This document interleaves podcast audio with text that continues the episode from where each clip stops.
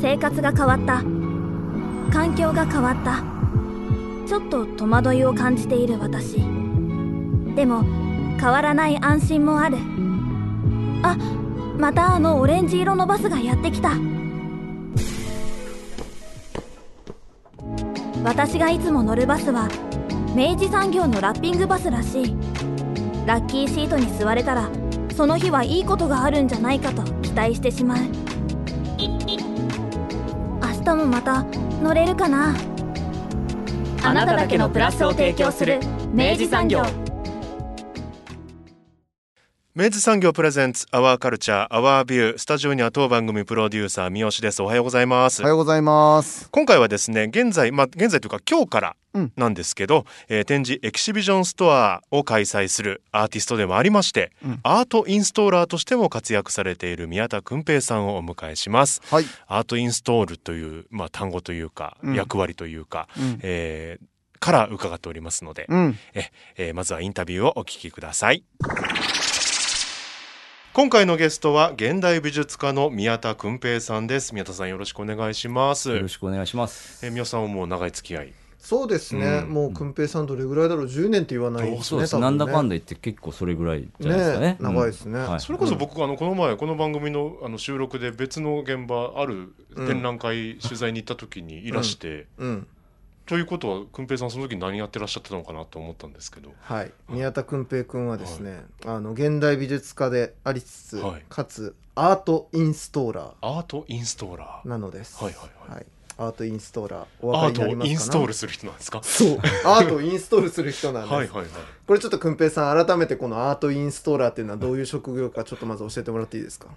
そうあのですね、それ僕に教えてくださいって言われても僕もよく分かってない部分があるんですよ まずね。一般論。一般論。いやいや一はい般論っていうのがす、そもそもないっすよ。ね。だってだってほらアーどトインストーラーって言ってあああれねっていう人いないでしょ。まあそうね。うんよほどまあ美術業界の人とかって感じでしょうねそうそうそうだしそのアートインストーラーって言葉自体も、まあ、うん外来語なんですよね、うん。僕も最初はうん。アートインストーラーって言葉知らなくて、うん。そういうことやってる人なんて言うのかなみたいなうんところがあって、でうん。ある時から突然なんかアートインストーラーって言い始めたうん。人が周りにいたんですよ、うん。でそれ聞いた時になんか僕昔 Windows 使ってて、インストーラーってあのありますよね。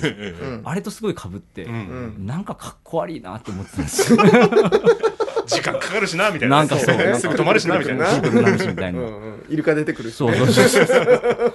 と思ってたんですけどね、なんかどこ、どこかの段階から割となんかその、周りでは一般化して、うん。でも別にアートインストーラーっていうわあの言葉じゃなくても、うん。例えばアートハンドラーとか、うーん。テクニシャンとか、なんかそういう別の言葉もあって、でもそれも全部外国で使われてる言葉なので、う。んまあ、あの特にうん。一般的な定義って言われると、うん。まあ、難しいんですが、まあ、簡単に言うと、うん。作品をうん。設置する人っていうことなんですよね、まあ、うん。アートをインストールする人なんで、うん。まあ、もう本当におっしゃった通り、なるほど。まあその展覧会場に作品をはい、どこに設置するとかどのような形で設置するとかっていうのを手掛ける人基本的にははそうだと思います。ただ、うん。まあ、基本的にはって言ったのは、うん。必ずしもそうでもない場合もうん。いろいろあるっていうのが、これ例えばそのそうでもない場合ってどういう場合ですなんかもう作品を展示することがうん。決まってなくてもうん。手伝ってる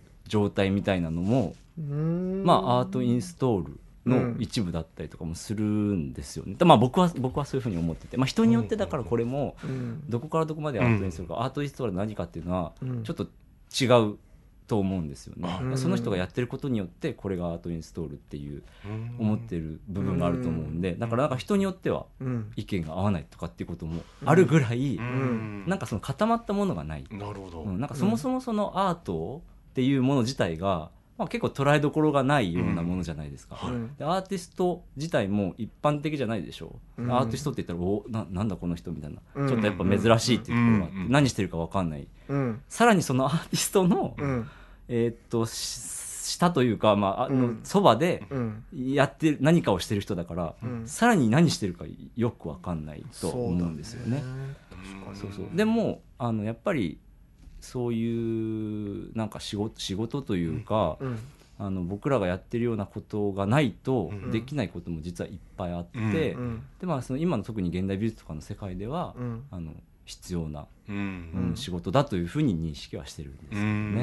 はい。確かに。まあもともと要はうん。なんかもう作品として例えばもう形が明快で、うん。もう実際に物体としてうん。オブジェクトとしてあって、うん。それをどう展示するかっていうのは多分、うん。アートインストールの処方というか。まあまあまあまあ。ね。うん。ね。ですよね、うん。でそこからで今あのくんぺいくんが言ったみたいに、その作品がまだ決まっていないうんとか、うん。なんかまだ形になってないうんみたいな時に、でもその空間に何かしらそれをこう形にしていかなきゃいけないっていう時に、一緒に手を動かしたりとか、うん。探ったりしていく、ん。まあ、ある種その作家の壁打ち相手というかパートナーというか。もう本当に伴走者みたいなところがあると思うんですようね一緒に走るみたいなところがですね、うん。ん。でもまあそれも人にやっやっぱやっぱ違って、一緒に走る人もいれば、うん。まあなんかちょっと距離を置いて走る人もいるし、そっか、うん。いろんなタイプがいると思います。そっか。確かにね、要はその作家さんのあの要は主体的な意思にうん。裏方が関わってしまうことで、そう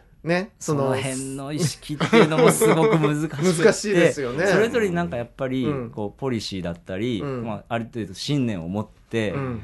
なんかこう仕事してると僕は思ってるし、うん。僕もそうしてるので、うん。やっぱ人によって全然違うだろうなと思って、うん。で人によって違うことがうん。別に悪いこともなくて、でもうアートってすごい多様なんで、うん。どんな関わり方があってもいいと思うから、うん。まあ、僕は僕のやり方でやってるっていうところですね。と今お話伺うと、ん。まあここではアートインストーラーって言葉を使いますけど、うん。その方によって、うん。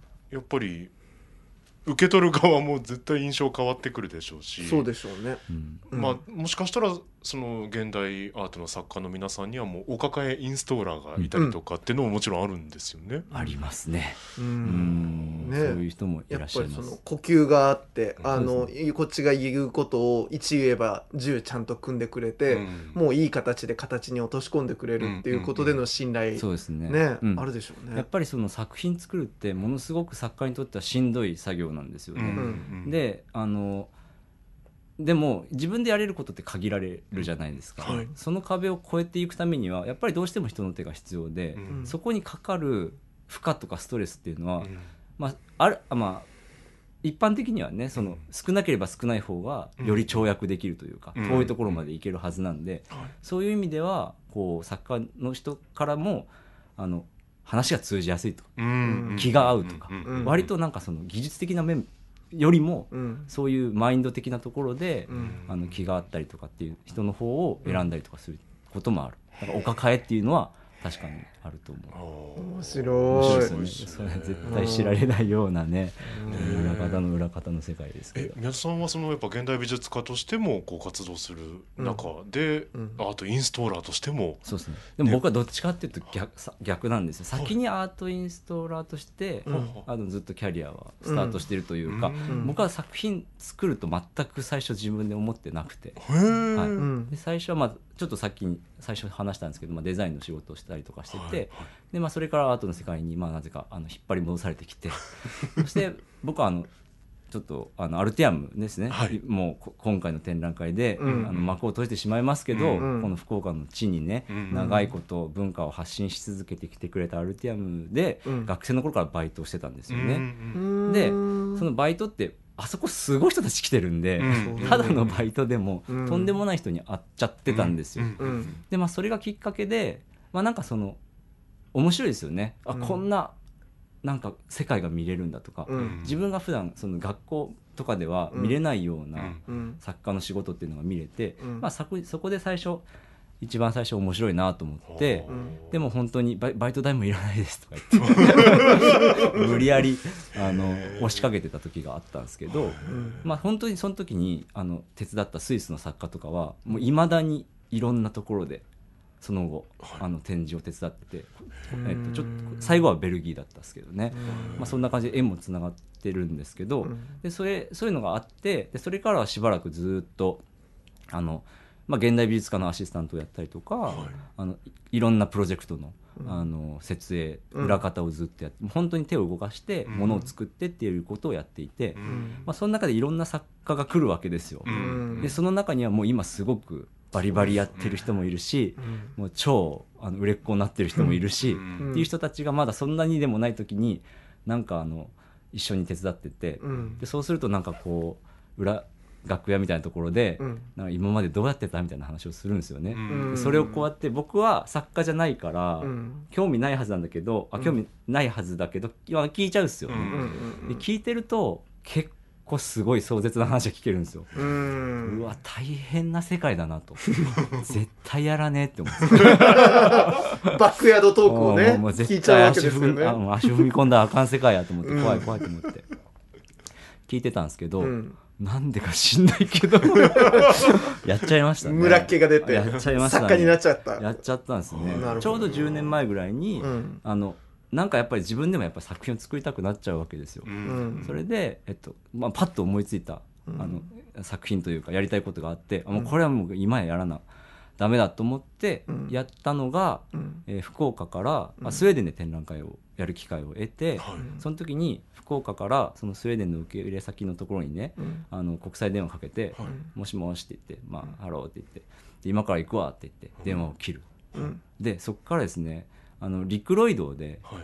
え下関からスタートして中国をずっと抜けて、ほんでカザフスタンだのウズベキスタンだのずっと抜けて、であのアゼルバイジャンだトルコだのずっと抜けて、うん。でやっと北極圏のスウェーデンに到着する、到着したら凍りついた公衆電話から電話をもう一回かけてはい「悪い遅くなった」っていうだけの作品。うわ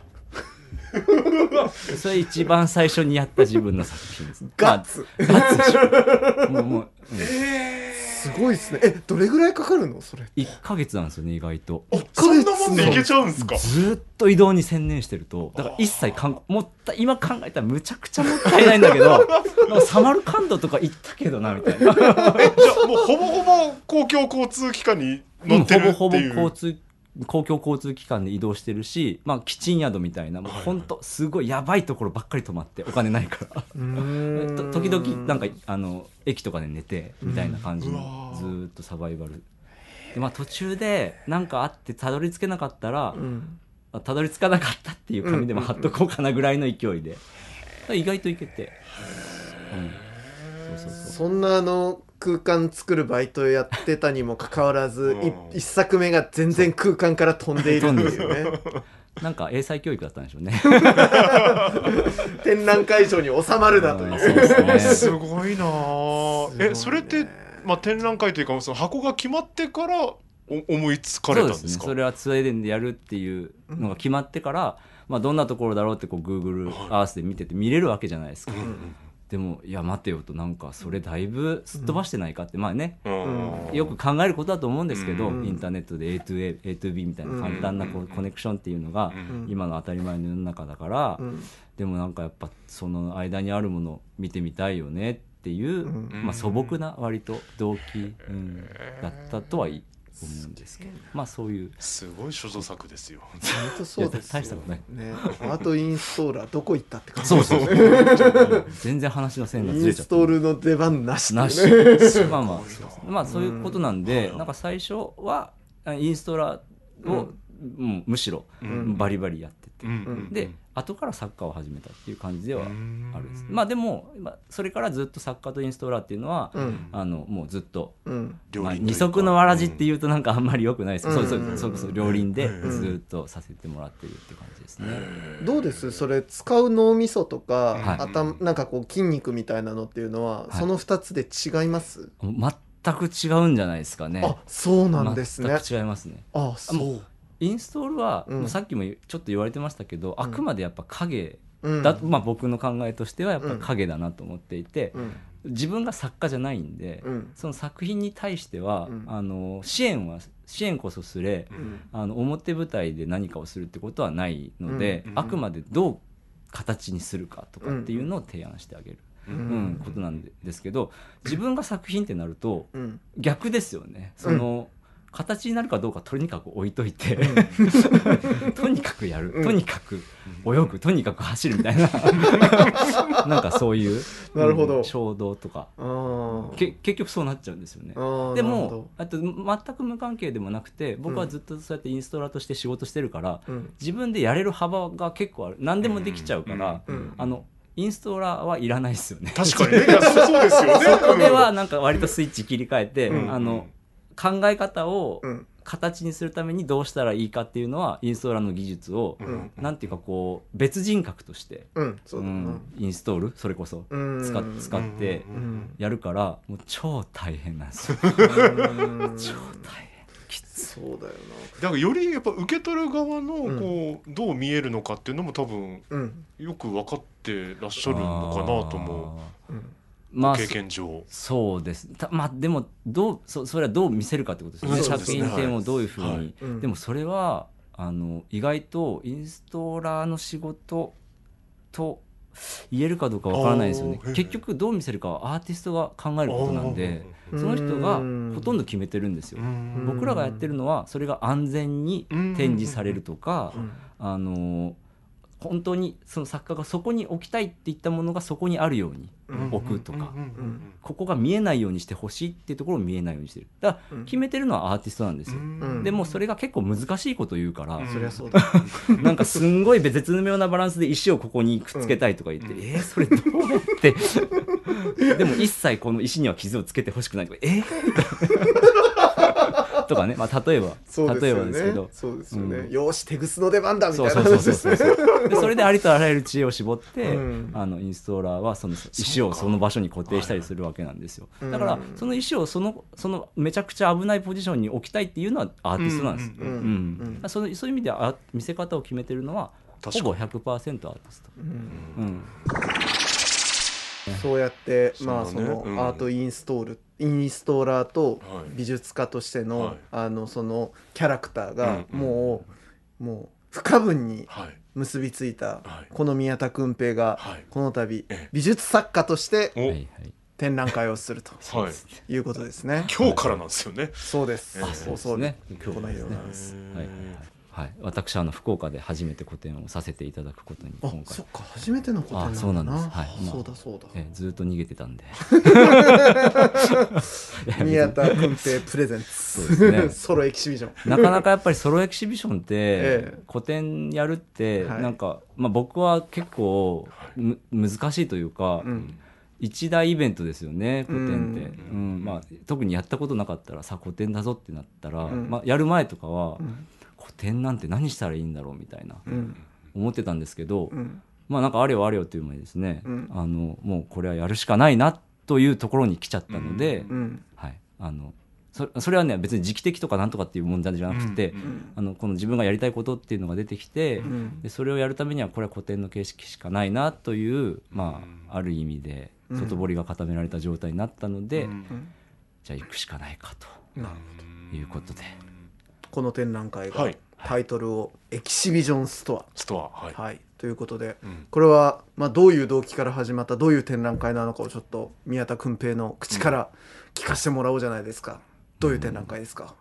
長いんですけど大丈夫ですかね？ああ付き合いましょうと もうああ付き合いましょうとお。願いします。いや、これね、どこから説明したらいいのかね、結構難しいところがあるっていうのは、はいい、ろんな動機が絡んでいて、うんあの、このエキシビションストアにたどり着いてるんですよね。うんなんか、一つは、あの、なんかすごい変な話なんですけど、えっと、お店やりたいなって昔思ったことがあったんですよ。ほで、そのお店のことを考えてたんですよね。ん。あの妄想で、はい。なんかアートの世界ってやっぱ妄想癖とかうん。空想癖がうん。いかに暴走するかが作品につながるところがあると思うんで、うん。まあ、はい。そういう意味では僕はこの妄想が作品につながってるところがあるんですけど、福岡っていろんなお店あるでしょ、うん。でなんかこう変わったお店もうん。あるし、うん。なんかまあそのなんかねうん。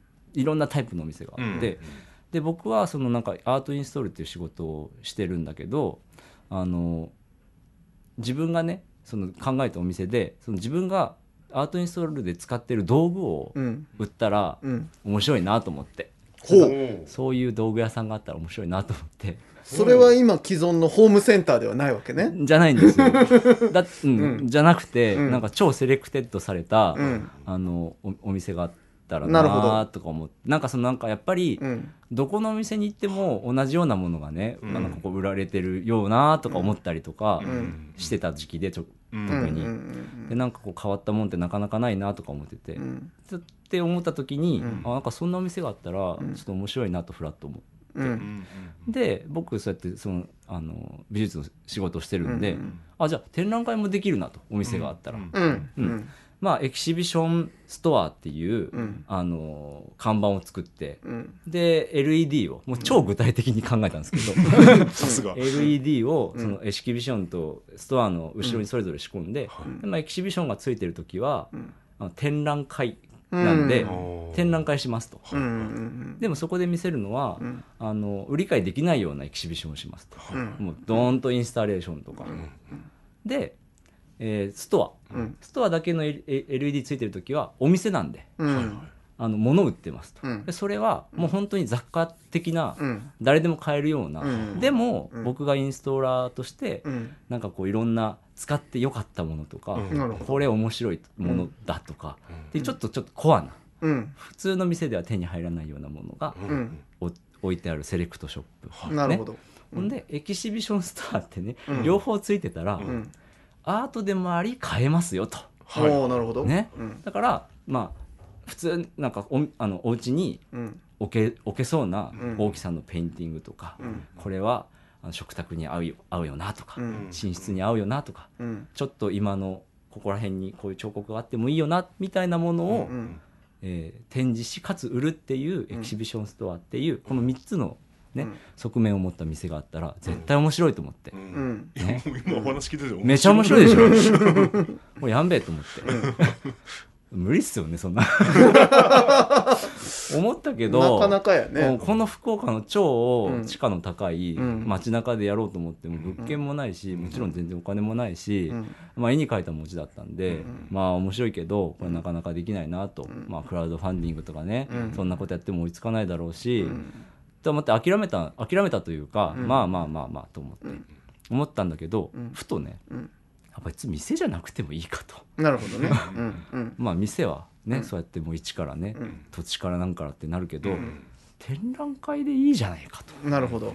うん。思って、うん。それで今回はうん。それをもう全部うん。また組み替える形にして、うんまあ、だからさっき言ったことはちょっと一回置いとくんですけど、うん。でもまあやっぱりちょっとつながってるところがあって、うん。そこが動機なんで。うん。で、えー展覧会にしちゃえばいいんじゃないかと思って、今回この展覧会企画してるんですよね。で、はい。そさらにさらに言うと、さっきちらちら話に出てきたいくつかのコンテクストが絡んできてて、うん。福岡のこういうなんかいろいろ僕がまあね普通に買い物好きなんでいろんなところにお店に行った時に感じた、そのなんかこうどこのお店行ってもなんか同じようなものが売ってるよなとかっていう感覚とか、うん。なんか最近どこでも何でも買える、ううん。ん感覚だったりとか、うん。なんかこうマンネリ化してる感じとか、そのものに対しての考え方がうん。だいぶ変わってきてるなって思う感覚とか、うん。なんかそういうのもあの一つうん。なんかこう動機になったりとか、あとまあアートの側面から言うとなんか福岡でなかなかその、まあ、ギャラリーが少ないとかですね、うん。そのアートマーケットっていう意味で言うと、まあ、東京とかと比べると、うん。まあすまあ、小さい、うん。でも都市の規模から言うとですねものすごくうんポテンシャルあるというか、あってもおかしくないはずなのに、なんでこれだけこうそのアートっていうのが一般的にこう売り買いされるようななんかこう日常がうん。ないのかなとうん。思ったりとかしたところもあってうん。でなんかそのそその辺そういうことがいろいろこうつながってうん。もう自分がそのアートインストールっていうそのアートの手助けじゃないですけどね、そのをしてるっていうところからうん。なんかその辺つなぐようなうん。ことにもならないかなと。う、ん。うん、思ったのも一つの動機。うん。うん、であとはもう僕が単純に気持ちがいいものを作る。うん。それはもう作家としての、作家としてうん、一つのなんていうかこう、うん。これは面白いと思ったものをうん。面白いと思ったように作るっていう、ん。まあ、ある意味で、うん。まあ、単純な動機、うん。うん。でももう一つ。おおまだある。すみません。そのアートインストールっていうのがですねやっぱり人に知られてないので、うん。ん。なんかその辺をうん。なんかこうまあ知ってもらうん知ってもらいたいですよね、ううん。んなんかし知ったら面白いと思うんで,、うん。うん。でだしなんかこの業界的にもなんかこう人がやっぱりいないんですよ、うん。僕いないから僕いろんなところに行ったりとかもす、うん。まあ、できるって言っちゃできるし、まあ、してるんですけど、うん。でもやっぱりなんかどんどんやっぱりこう人が入ってこないと、うんあの盛り上がらないですよね、うんどんな世界でもそうですけど、うんただなんか僕より若い子で、なんかフラッと、うん。なんか面白そうですねとか言ってくる人が、うん。まあ、いないとかなると、うん。なんか辛いじゃないですか、うん。年も取ってくるし、うん。っ確かに。ていうのがあってあこれは知られてないから、うん。誰も知らないから、うん僕はたまたまね、うん。なんかあのアルティアムに、うん。あのフラッとうん。立ち寄っちゃったもんで、うん。こんなことになったけどとかっていうのがあったのかもしれないけど、うん。あじゃあこれはちょっと知ってもらう必要もあるなみたいな、うん。まあなんかちょっと、うん、親心というか、そういうのもあって、っうん。ていうそれも一つ、ううん。んいろいろこう絡んでですね、なるほどな。うんだからこれはまあある種展覧会まあ期間限定の展覧会で、うんうん。えっとその空間の中で、うん。えーアートインストールのうん。道具、あの宮田君平セレクトの、えーアートインストールの道具が展示され販売されるうん。展覧会であると。まあそうですね、いうそうなんです。いやもちろんそ,、うん。その通りでございます、はい。うん。でもその要は買う時にお客さんはそれをこうなん例えばこうアート作品として手に取ってるのか、うん、道具として手に取ってるそうのか。そうそうそうそうっていうのも多分いろいろあるでしょうね。そう。だしもっと言えばあれですよね。そこに置かれるそのアートインストールの宮田君平セレクトの、うん。そのアートインストールの道具たちは、買ってきたものをそのまま展示し直すものなの？それともそれは何かしらこう作品として手を加えているものなの？はい。もうねすごいややこしいんですけどね、どんとこいどんとこいどんですよ。とこいどんとこい。全部付き合うよ、はい、えーっとですね、はい。んとなんて言ったらいいのかな。そうね言葉にしちゃうとなんかちょっとまたね違う気もするかもしれませんけど。そうですね。いやいやでも言葉に説明はできるんですよ、っ ていうかむしろ説明しなきゃいけないんです、ななんでかっていうと、ん。お店なんで。うん、はい。そうかそうか。お店です、うん。これは何なんだって言われたらちゃんと答えられなきゃいけない。お店なんです。そうですか。らお店あの、お店であるからには、うん。あの分かってもらわないと買わないですよね、んお客さん。そうですね。うん。分からないものはなかなか買わない、うん。じゃあお客さん気分で聞くよ。何を売ってるお店なの？えあそれ聞かれるときいきなり余計 困らせてしまった。いきなりあ難しいです、作品あそうだよね。そう言われると作品を売ってますっていうことを言いたいんだが、うん。そこはぐっと抑えて、うん。えーなんて言ったらいいんだろうね。でもそこすごく難しいですね、ううんん。難しい。あのーなんだろう。えっとその概念の意味でその作品と商品とかっていうことでの質問と捉えずに、はいはいただ、はい置いてあるものはじゃあどういうものを売ってるお店ですか？いやもういろんなものが売ってます。はい。え例えば？例えば、うん。えー例えばペンとかですね。ペン？はい。文房具ですね。うん。ああなるほど。ステーショナリーと言はい。ってもいいでしょう。はい文房具がうあのとしてのペンが置いてありますし、うんえーハンマーとかもあります。あなるほど、うんアートインストールに使う使いますね。道具をはい。使います使います。はいあの普通に釘が打てる。んで、まあインパクトドライバーですね。まあインパクトドライバーなんてもう絶対誰でも使うんで、はいインストーラーに関しては。インストーラーのもうもうまず最初に買うものですよねそうですね。はい。もう使います。あとはちょっとマニアックなところで言うと、まあ、メディアプレイヤーと呼ばれるですね。ほうはあ、もうあの今ビデオの展示というかですねまあ、とても多いんですけど、はい。うん。でその中であの使われてる、えー動画データを再生するための専用の機器というのがありまして、再生機器みたいなものが、はい、そうちらが売られております。なるほど。はい、それは他のお店で売っているあの商品と同じ金額で普通にセレクトされた形で売っているの？いやそうではございません。どういうことですか？ショッピング番組みたいになってきてますけど、ええ。通販始まった。はい、そうなんです。あの、うん。説明させていただきますとですね、うん。なぜなら、うん。えー我が、えーお店でですね、うん。取り扱っているものは全てうん。商品であると同時にうん。作品であるということなんですね。うん。なので、えー、とこれは単純に商品というわけではなくて、うん。一つ一つ、うん。えー制作された、手を加えられた、うん。えー作品なので、うん。ほ価格に関しましては、ううん。ちょっとうん。一般的なものとはうん。違うかもうん。しれない、うん。なるほど。はい、なるそういうことでます。ほど例えばじゃあその売ってあるうん。ペンとかにははい。ちょっと何かこのエキシビジョンストア ブランドのなんかこう手が加わった感じになっていると。何かしらの形で。う何かしらん。ほそれがですね単純にロゴが押されてるとか、うんそういう話じゃないんですよね、うん。ほう。うん何かしらの手が加わるほそれは、ううん。なんていうんですかねその作品を作るっていう時に、うん。いろんなことが考えられるんですけど、うん。僕は今回このうん。お店の中で取り扱う、まあ、商品と言ってしまいましょう、うん。商品をうん。あの美術っていう、うん。えーサイドと、うん。それから、まあ、そのそれ、まあ、美術ではないと言っちゃなんですけど、うん。まあ、商品、うんうんまあ、普通のお店で売られてるうん。一般的な商品うん。との、うん。えー間にグラデーションを作った状態で、ううん。んえー取り揃えたい取り揃えているうん。と思ってるんです、自分としてはね、うんうんうん。うんとろそそのつもりで、うん。あの作品を、うん。いろんな商品を作ってて、うんうんでそれはどういうことかっていうとまあ僕がもう本当に一から、えっと、例えばなんだろうな木を削ったりとかして、うん。彫刻作品だよと言い切ってしまって作ってるものもあれば、うん。本当にペンうん。普通にその辺で売ってるペンを買ってきて、うん。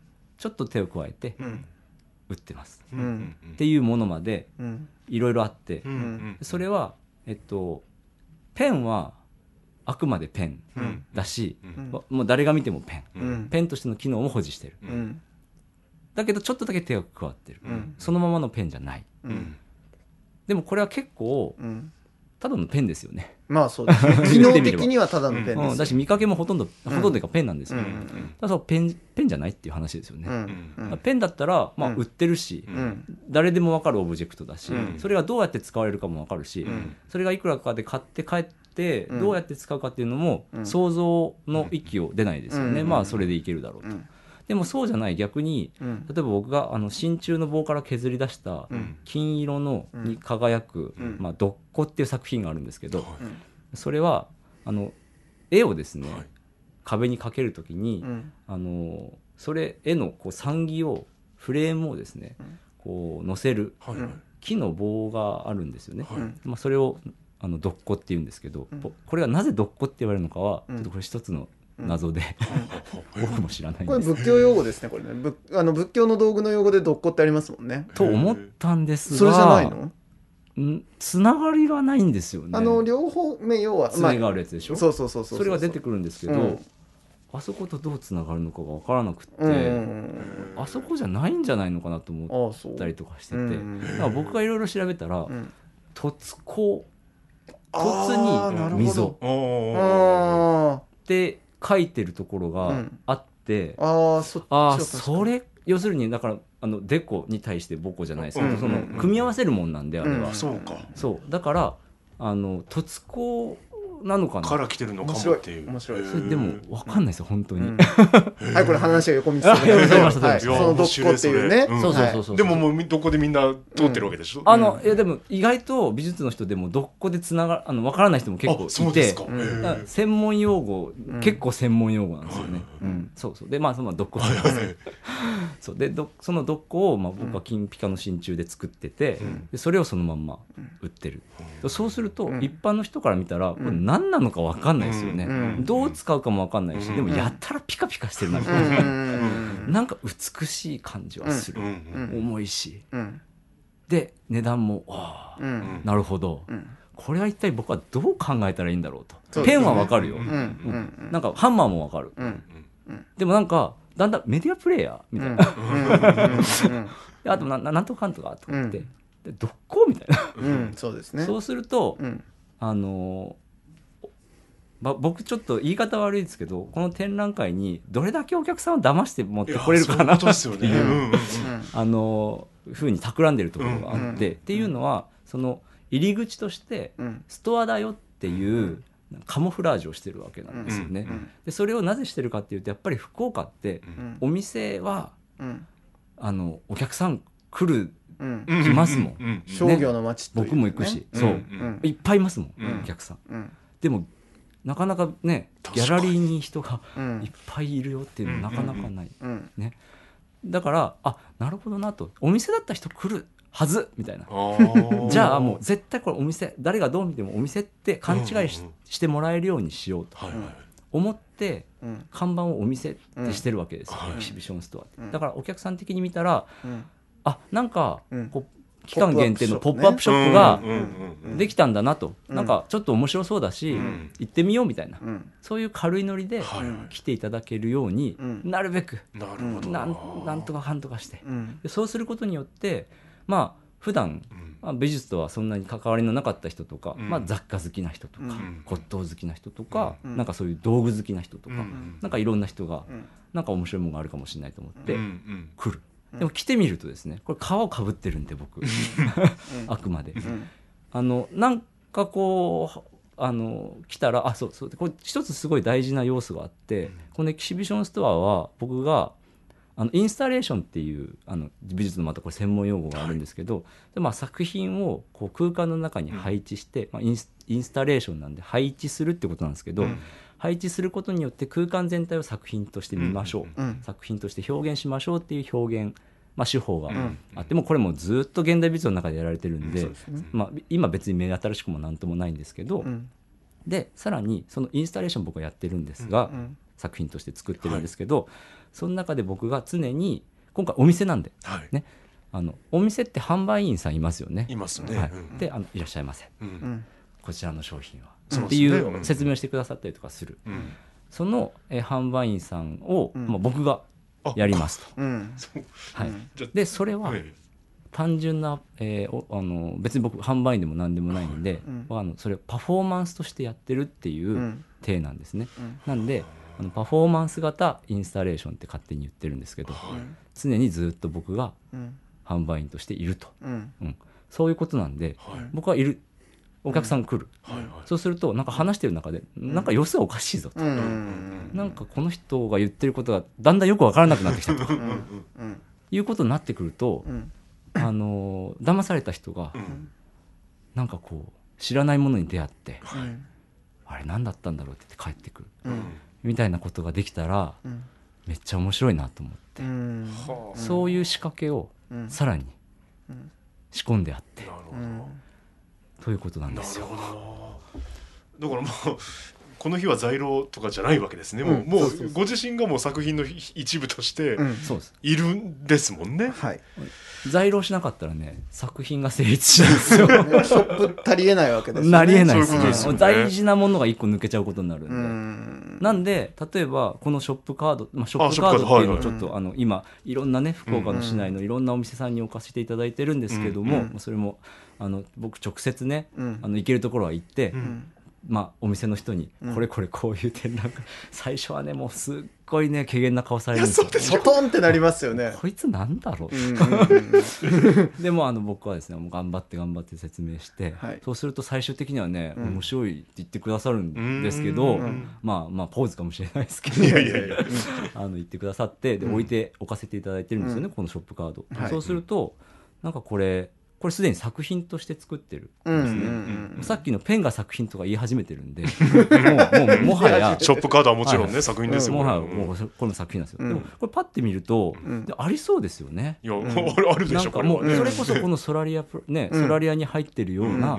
もうイケトンシャーね、ん。あのシャレトンシャー。シャレトンシャーのシャレトンシャーお店のうんショップカードうん。を研究し尽くしてですね、昔デザインやってたんです。そうよこれならいけるだろうと、うんであの会心の出来で作ってるんですけど、うんまあ、これがですねその、まあ、いろんなお店、うん。ね、あの飲食店も含むうん。ところにこうやって置かれてると、うん。ああららとこれは作品が置かれてるんです置かれてるじゃんとうんうん思って、そうするとさっきのインスタレーションっていうのは配置するってことですから、あこれはインスタレーションだと、うん。はいはい、ああれ？ってことは俺今までにうん5件6件うん。このショップカードを置かせてもらったってことは今5会場で展覧会してるうんうんうん。サテライト展開してるわけですね。そうそうそう。うん。なるほど。って思う思い始めたうん。りして、うんなんかまたわけのわかんないこと言ってるなと。まあそうですね。いやいやいやいでもいやもう、ま、そういう街街全体を使った展示なわけですよこれ。実はね、うん。そうなんですよ、うん。もう妄想を暴走させるっていうのが一つの大事なブーストの機能なんで、はい。まあ、そういう意味では、まあ、ささやかなんですけど、うん。あのこのエキシビションストアカードインスタレーションっていうのがですね、うん今いろんなところで行われてて、うん。でこれなくなったら終わりってことになってるんで、あの期間限定なんうんでですね、うん。皆さん急いで、うん。これあのただでもらえる数少ない作品ですから。ですから。ええはい、へえというのをやってみたりとか、うんまあでもなんか面白いなと思うのはやっぱその要はあのまあ美術のあのあるいはその要は工芸とか、うん。えっとまあそういう風な分野でよく言われる話なんですけど、うん。まあやっぱこれは作品なのか商品なのか、うんでもっと言えばその要はじゃあ機能性があるものは、うん。あの商品になるしかないのか、うん。みたいなことなわけですよ。ううん。ん、で別にそうでもない気もするけどじゃあそれって言語化してちゃんと説明できるかって言われたら実はすごいうん。難しくって、うん。でそれを買う時の動機として、うん。これは便利だから買おう、うん。機能性を担保できるから買おうっていう時に、じゃあそこに作品のエッセンスはないのか、うん。ね、でもやっぱり見た目がいいからとか、うん。美しいからとか、うん。あの全く用をなさないかもしれないけどこれは美しいから買うみたいなのもあるわけで、うん。なんかその辺のなんかその私何買ってんだろうみたいな。うんうんこれは何の価値を買ってるのかみたいなことを問うみたいなところを割と今のお話聞くと、うん。この展示はなんか触りに行けるんじゃないかなっていう気がしますね。そうですね、うん。うん。なんか翻って考えると普通にこう、まあ、いわいわゆるどこにでもあるようなお店で、ペンを一つ買うにしても、うん。ハンマー一つ買うにしても、うん絶対機能性だけでも選んでないなとは思いましたね。そうですよね。それこそね。ね可愛いとか美しいとかね。でね。うんでも手に取ったりするわけじゃないですか。うんなんかこの展覧会って言っていいのかエキシビジョンを通して、うん。なんかそういったことも考えられるなぁなんて、ね。自分の中でどこからが作品うん。でどこまでは商品なのかとか、うん。あるいはそういうふうにこう二分できるものなのかとかうん。も含めて結構これは普遍的な問いにうんなるのではという気はしますね。そう。ですね、ううん。んなんかやっぱそのものの捉え方っていうのもこのコロナ禍以降ですね、なんかすごい変わってきたところがあると思うんですよね。うん。で僕この展覧会を最初に思いついた時と今うん実はコロナで一度延期してるので、うん。緊急事態宣言でですね、はい。あのそのこのたった1年ちょっとの間で、うん。結構大きく様変わりしたなと思って、うん。うん。うん。なんかその辺のうんシフトというかドリフトというか、うん。なんかその辺もなんかこう面白いなと思って、うん。なんか作品、まあまあ、展覧会にまあ反映されてくるとは思うんですけど、うん。なんかあの確一的なものでもなくなってきたってまあなんか本当はね難しい問題なんですけど、うん。黒に関しては。なんかそのそういう側面も見えてきたなと思って、うん。なんかこれからその価値とか、うん。あのまあ、生き方とかってことにもつながってくると思うんですけど、なんかうん。そういう、まあ、人間がもっとその大きなあのビジョンとしてうん。なんかこうどこに向かっていくかみたいなことが、うんなんか意外とうん。こういうちっちゃな価値のうん。問い直しとかに、うん。あの深く関わってくるんじゃないかなと思って、まあまあそういう意味ねそういうことにつながっていくと、うん。より面白いなと思ってるところもあるし、うん。まあ、その福岡のねこういう街の中でやるっていう意味も最大限、あの血のりというか、うん。そういうのも追い風にするというかね、ううんまくうまく使って、うん。あの届くものができたらなと、いうふうに思ってますね。いや本当そうですよね。なんかまあそのコロナみたいなところで本当に、うん。あのその文脈を当ててみると、うん。うん例えばその会議みたいなものが、うん。あの合目的的に言えばですよ、うん。あのオンラインのズームで、まあ、済ませちゃうっていうことでう、ん。あの満たされるはずだったわけですよ。うん。ところがやっぱりそれをやっていくほどにうん。なんかううまくいかねえなっていうことをみんな言うわけじゃないですか。うん。で結局同じ空間になんかその要は一緒にいて意味があるみたいな、うん。その時間をしかしやっぱり共有しているっていうことから生まれている不便益というか、うん。なんかそういうようなものがやっぱりあるっていうことをみんな明らかに確信した1年だったわけで、うん。なんかそうなった時にやっぱりその要は合理性だけで、うん。解決できるのか機能性だけであの価値判断をしていいのかみたいなのは、うん。割と今本当にタイムリーなうんあの問いになってる気はするので、うん。なんかあの結果良かったですねこれね。まあまあそうですね。よかったと言っていいのかどうかまあそのね。その展覧会が問うものとしての強度はなんか増してる感じはしますね。うん。そうですね、うん。まあ、あの今回ねちょっとその三好さんね、あのいろいろ、うん。まあ、話聞いてもらったのもあったんですけど、そのインスタグラムとかをね、あのその作品の広報として、うん。作品じゃない展覧会じゃないやお店の広報としてお店ねややこしいんですけど。いや ややこしいわ。俺今まで一度もやったことのなかったインスタグラムっていうのをうん。やってて、なんかその展覧会の広報とかっていうのも、美術業界ってすごい苦手だと思うんですよね。あーなんかこうベタというか、はいはいあのいまだにやっぱり DM うん。送ってうんうんるん。です。です、はいはい。まあ、それ悪いとは言わないです、うん。悪いとは言わないんですけど、うん。なんかこう、ね、あ今の新しい手段で、うん。そのどれだけそのなんかそのねいろんな人にリーチするかっていうことに関してすごいうん。なんかにへ下手 下手な部分がうんあるっていうのがもうあるし、あるので、うん。お店、まあ、展覧会これはね、まあ、ダブルミーニングかもしれないですね、うん。その展覧会としてもそうだし、うん。お店としてもそうなんだけど人に知ってもらいこな、ね、知ってもらわないことにはうん。来ないし、うん。来ないことには何も始まらないで,、すよね、うん。だからそういう意味ではそのあの広報戦略として、うんそのまあいろんな今の SNS を使うっていうことが、まあ、大事ですよね、うん大事なんで当たり前なんですけど、でもことさらにお店なんで、うん。それをなんか恥ずか恥ずかしげもなくというか、なんか交渉ぶるわけでもなくといううか、んなんかこうもう来てください来てください 言えちゃうんですなるほどねな言えちゃうっていうか。んん。まあで言わないと、うん。あのこのショップカードもそうですけど取ってきてください、うん。それぞれがこのエキシビションストアを、うん。のコンセプトを補強する材料になってる全部で補強してる、ううん。んっていうそういう構造。なるほどな。面白いですねでもね。なんかそのストアの手つきからエキシビジョンを問い返すみたいな行為が起きてるっていうのがある意味で当たり前のことしてるんですよ、うん。販売員がいるとか、うん。ショップカードがあるとか DM があるとか SNS で発信するとかっていうのは、うん。全然当たり前のことしてて。うん。でもそれは展覧会って考えると、うん。なんでか知らないけどちょっとこう、うん。うん。あんまりやらないというか、うん。確かに。でもなんかやりたいはずやりたいはずって言ってあれですけど、うんやっぱりこう来てほしいというか、うん。宣伝するっていう意味では、まあ、使うべきツールではいやそね。る。それがなかなか、なんかその辺ってうん。なんかやっぱり僕がこう普段関わってて美術のまあ一部悪い側面でもあるというか、うん。なんかこうほんこれ僕ねこの企画というかこあの展覧会をやってるうちに23周してるんですけど、本当に人に来てほしいのかみたいな問いかけに戻ってくるなよ。るでしょうね。そう。ん。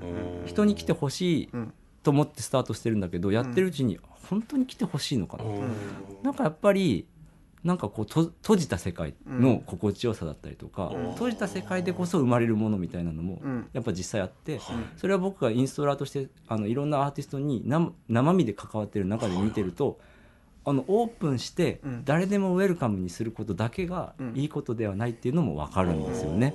でそういうことが分かってくる分かるとなんかこうね、うんうん。23周するんですよ、はいはい。それがすごい難しいところ。うん。で、それは面白いな。うん。でも確かにそうですよね。そうなんです。なんかうん。そうですよね。なんかそういたくさん来て OK ってわけでもないか。いやいやいや来てほしいんです。やこれはねこれはねこれはね。なぜならこれはストアだから。そうですね。そうですね。だしあれですよね。展覧会なんだけど要は展覧会目的で来てない人もいるわけでしょ？確実に。そう。きっとね。いるといいけどね。そうだというあのねまあ罠のまあ書き方をしているということですでもそんな展覧会ってないじゃないですか、うんまあまあまあまあ。目的がこう実はそのねある程度絞られてない空間の中のその展示物であったりとかうん商品であったりとかっていうのはうん。また見え方どうなるんだろうなっていう。だからねややこしいんですよややこしいね。でも今言った、はい。今言ったややこしい話は全部バックグラウンド化して、うんうん。お店としてはそうだね。ちゃんと楽しめるものにうんしたいと思ってますね、お店だもんだってね。お店だもんねね。うん。その要は背景のね哲学とかコンセプトとかうんうん。知ったこっちゃない形でうん。来て体験すべきものですもんねこれはねあくまで入りね口としては、うん。でもなんかどっかの表紙でちらっとこう、うん。つついちゃうといろいろ出てきますよ、はいいんじゃないですいやかちょっとこれは皆さん言っていただいて、はい。ぜひ。その時に同じ空間にいらっしゃる方々の雰囲気によっても多分また感じ方が変わってくる気もします確かに。しね。確かに。確かに。うん。美術2の人ばっかり来ると、ん。あ全然もうなんかもう、あエキシビジョンになっちゃった でもなんかあれこの人全然見たことない人ばっかり来たぞってなったら、うん。うん。正直僕ね、どうやったらいいのかがねうん。わからないですよ、うんいやいやそんなことないです。ちゃんとやるんですけど、ねねお兄ちゃん このインパクト触っていいと？っていう大丈夫です。はい、触っていただいて大丈夫みたいな。こういうのはどこから使えんねえもん古元金ピカやったら。めっちゃインストール会の人が来たりしていやー確かにね面白いですよねそういうのも含めて、うんどうなるかが分かんないっていう、確かにうんいいですねそう楽しみですそうですよね。だってそもそもそもその金ピカの意味がないやつでしょそれって。そうそうそうまあ全然ないですよそうですよね。あ全然か隠れる部分ああねもう見えなくなるし、うん、うわーちょっともうレイヤーが多い。いそうそうレイヤーが多いです組みね組み込みがちすいや楽しそうこれ。重ねがちねですね重ねがちですねねまあ、いろんな方のね、うんあのいろんな読みがあの生まれる場になると面白そうですねこれね。ね、うん、楽しみ。エキシビジョン聞かせていスただきたい。トアはい。えー7月18日から8月1日まで、えーエウレカにて開催中でございますんで、はい。えー中央区大手門、えー浜の町公園のすぐそばですね、はい。ぜひ行っていただいて、お店に行っていただきたいなと。お店にね、はい、足をお運びくださいというお店にね。はい。いらしちょっとこれ終わった後どうなったかも聞きたいですね。そうですね。ん。ちょっとお客さんの様子がねそうですね。ね日報つけといてください。いやもうね、あのさっきあのちょっと言ってたんですけど、インスタグラムをね、はいはい。あの今回そう導入してますんでですね、それであのいろいろもう毎日一投稿っていうのをん。やってるので、もうずっと会期中もそうだし、ん。まだ何かしらがあこういうことが、はいはでそのインスタグラムも結構真面目に、僕真面目なんで やるからにはええ。すげえ真面目にやってて。であの展覧会ねあの始まる前でも、はい。ずっと読んでいくとあのあいろいろこう予備知識が蓄えられた状態で、はい。あのか開催前の分とかですね、はいはい遡って読んでいただけると、あのそれをいろいろ予備知識い入れて来てくれるように実は設計されてたりとか、はあ。とはもうもう今からこのね会期中もずっと何が起こってるかを発信し続けますし、はい。あの途中でトークとかもねいくつかあるんで、もうこれあすごい、そうですね。あの充実したトークになると思うんですけど、うんうん。えーいろんな側面から、えー価値だのアートだの、うん。その辺をちょっとつついて話してみたいなことをうん。いろいろやるので、もうヘロヘロですね。すごいなカリスマ店長的な。カリスマ店長ね。そうだな確かにな。確かに。トップい売。もうあの店長のコーディネートさえしとけばみたいな。そうそうそうそう。そうあの人がおすすめするアイテムは間違いない。間違いない。みたいな間違いないものしか置いてないんでね間違いないです。何の通販何の通販番組はい。いやぜひ皆さんお越しください、えー今回どうもありがとうございました。ありがとうございましたお引越しに伴いガス電気を使いたいまたは止めたいとお考えのお客様。お引越しが決まったら明治産業へご連絡を。アプリからでもインターネットやお電話からでも24時間いつでもお受け付けいたします。お引越しのガス電気のお問い合わせは明治産業までご連絡を。あなただけのプラスを提供する明治産業。